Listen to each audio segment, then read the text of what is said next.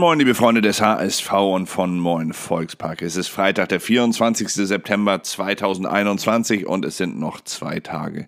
Dann steht das nächste Heimspiel für den HSV auf dem Plan. Diesmal der Gegner der formstarke erste FC Nürnberg. Und auch an diesem Freitag bleibt die interessanteste Personalie weiter, auch die interessanteste Frage, die sich beim HSV derzeit noch stellt, nämlich wer ersetzt am Sonntag gegen den ersten FC Nürnberg in der Innenverteidigung den gesperrten Kapitän Sebastian Schonlau.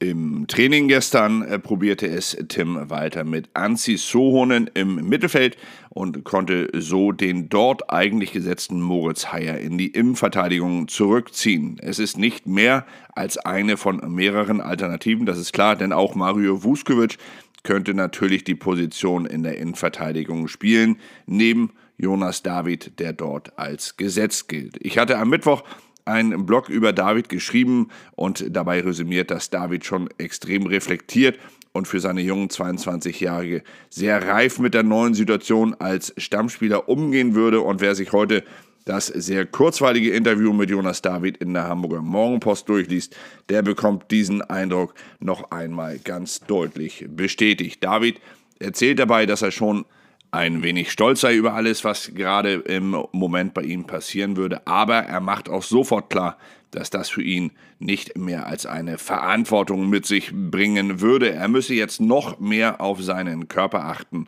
um zum Spieltag immer bei 100 Prozent zu sein. Ernährung, Schlaf, Regeneration, alles sei plötzlich noch deutlich wichtiger als in den Jahren zuvor. Zudem verrät David, dass ihn Toni Leistner nach seinem Wechsel nach Belgien per Telefon noch einmal Glück gewünscht habe für seine Spiele. Und ich muss sagen, das ist eine menschlich starke Aktion des beim HSV mehr oder weniger aussortierten Innenverteidiger Routiniers, der seinen Platz ja immerhin auch wegen Davids Form äh, derzeit räumen musste. Seinen Stammplatz gefunden hat beim HSV eindeutig auch Robert Glatzel, der heute den Kollegen der Bild im Interview Rede und Antwort steht. Dabei berichtet der Torschütze zum 1 zu 0 aus dem Nordderby, dass seine Nachbarn seit eben jenem Sieg in Bremen noch äh, deutlich freundlicher grüßen würden als sonst. Glatzel verrät, dass er zwei große Ziele beim HSV noch habe, endlich im Volksparkstadion seinen ersten Pflichtspieltreffer in einem Heimspiel zu erzielen und irgendwann natürlich in das Heimatland seines Vaters zu reisen, nämlich nach Eritrea. Glatzel, der mit Robert und Nesta, übrigens die Vornamen von, seine, äh, von dem Idol seines Vaters, von Bob Marley, im Namen mitbekommen hat, erzählt zudem, dass er mit 17, 18 Jahren sportlich zwar schon so weit gewesen wäre, dass er Profifußball hätte spielen können, dass er sich aber damals vom Kopf her einfach als noch viel zu unreif empfunden habe und dass er dort halt noch andere Dinge im Kopf gehabt habe als den Profisport, den er dann ab seinem 22. Lebensjahr auch richtig aktiv auf dem Platz verfolgen konnte. Erst Roggen, dann Reggae, so lautet die Überschrift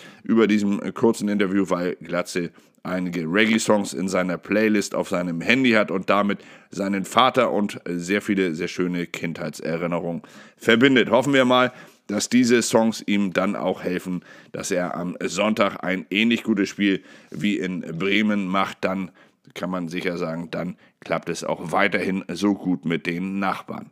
Neben den HSV-Profis sind heute allerdings auch die Nürnberger noch einmal größer Thema in den Berichten der Kollegen und während Bild und Mopo die gestrigen Hacking-Aussagen aufgreifen, dass der äh, ehemalige HSV-Trainer und heutige Vorstand, Sportvorstand des ersten FCN als HSV-Trainer rückblickend länger an David, äh, Daniel Heuer-Fernandes hätte festhalten sollen, haben sich meine Abendblatt-Kollegen Kai Schiller und Henrik Jakobs mit der Formstärke des seit 17 Partien ungeschlagenen FCN beschäftigt. Dieter Hecking, aktuell immerhin noch der Sportvorstand beim, äh, bei den Nürnbergern, und der Nürnberger Ex-Pauli-Profi Mats Möller-Deli erklären den Aufschwung mit der Ruhe im Club in der schwierigen Phase der Vorsaison, als man in sechs von acht Spielen unterlegen war in Folge. Und man erklärt es hier, oder zumindest die Kollegen des Abendblatts erklären es dann persönlich auch noch mit der Personalie Mats Möller-Deli selbst, der im Januar kam und nach einer kurzen Eingewöhnungsphase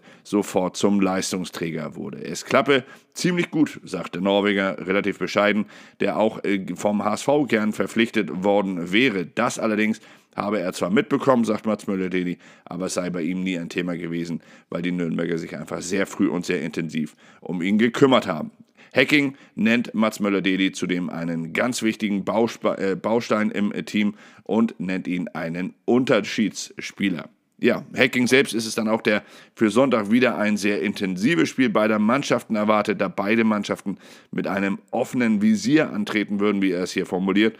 Und Hacking lobt dabei HSV-Trainer Tim Walter für seine klare Idee, Fußball zu spielen. Er sieht den Derby-Sieg des HSV als Seelenberuhigung für Mannschaft und Fans. Und Hacking sagt auch hier natürlich noch einmal, dass er in der Nachbetrachtung länger an Daniel Heuer Fernandes als Keeper hätte festhalten sollen und bezeichnet es als Fehler, das nicht getan zu haben. Aber egal wie, wenn man das alles liest, wie sich ein Hacking das Spiel am Sonntag hier schon vorstellt, dann muss ich sagen, bekommt man richtig Bock auf das Spiel.